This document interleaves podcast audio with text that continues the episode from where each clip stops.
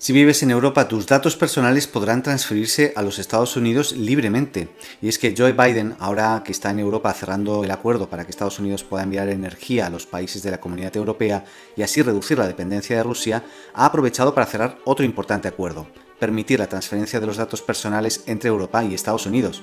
De esta forma, empresas norteamericanas como Google, Amazon, Meta, etc., podrán seguir gestionando los datos de los usuarios europeos fuera de Europa.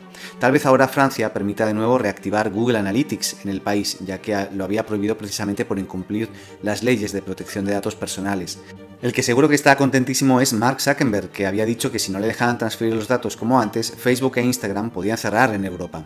No hay mucha más información todavía, pero lo que sí parece es que esta era una condición para poder comercializar el gas y el petróleo norteamericano que seguramente llegará pronto al continente europeo. ¿Y tú, qué opinas de estos acuerdos por conveniencia?